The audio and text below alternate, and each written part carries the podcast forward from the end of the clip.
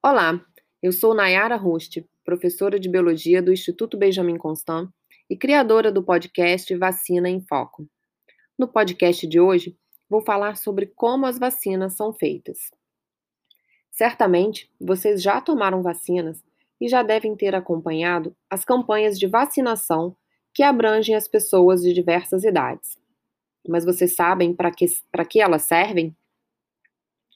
Para responder essa pergunta, precisamos falar da parte do nosso corpo responsável pela defesa do nosso organismo contra vários tipos de agentes infecciosos causadores de doenças, o sistema imunológico.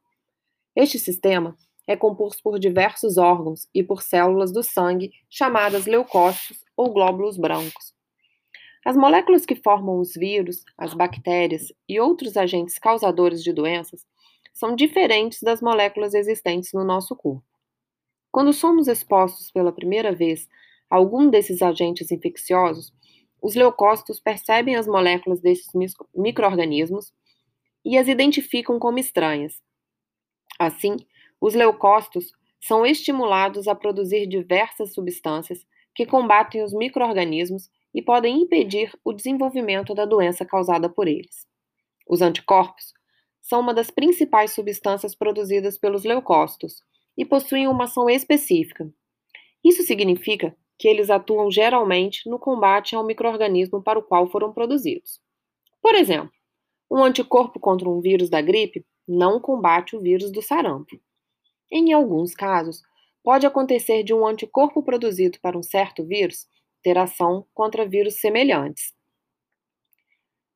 Nesse primeiro encontro com o microorganismo, além de produzir anticorpos específicos, nosso sistema imunológico produz células de memória, que serão capazes de reconhecer e responder de forma rápida e eficiente ao mesmo agente quando formos expostos novamente. Em alguns casos, a memória imunológica é tão competente que não deixa uma doença ocorrer mais de uma vez na mesma pessoa. Baseando-se no princípio de resposta imunológica do nosso organismo, os cientistas desenvolveram diversas vacinas, contra diferentes vírus e bactérias. As vacinas representam uma espécie de treinamento do seu sistema imunológico, para que você seja capaz de responder de forma rápida e eficiente quando for exposto a um determinado agente infeccioso, bloqueando a infecção ou a doença causada por esse agente infeccioso. Mas como são feitas as vacinas?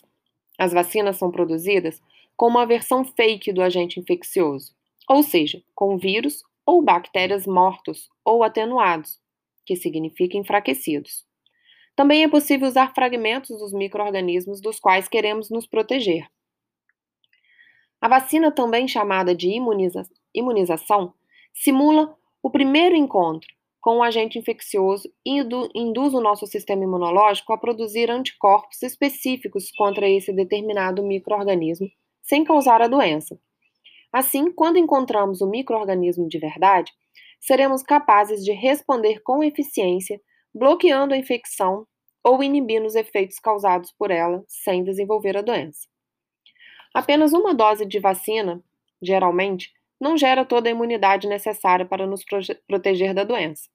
E o caso das vacinas feitas com vírus ou bactérias mortos, que necessitam de várias doses e, por vezes, reforços posteriores. Algumas vacinas geram proteção para a vida toda, mas é necessário tomar mais de uma dose para terem essa eficácia, como as vacinas da hepatite A e B, sarampo e cachumba, por exemplo.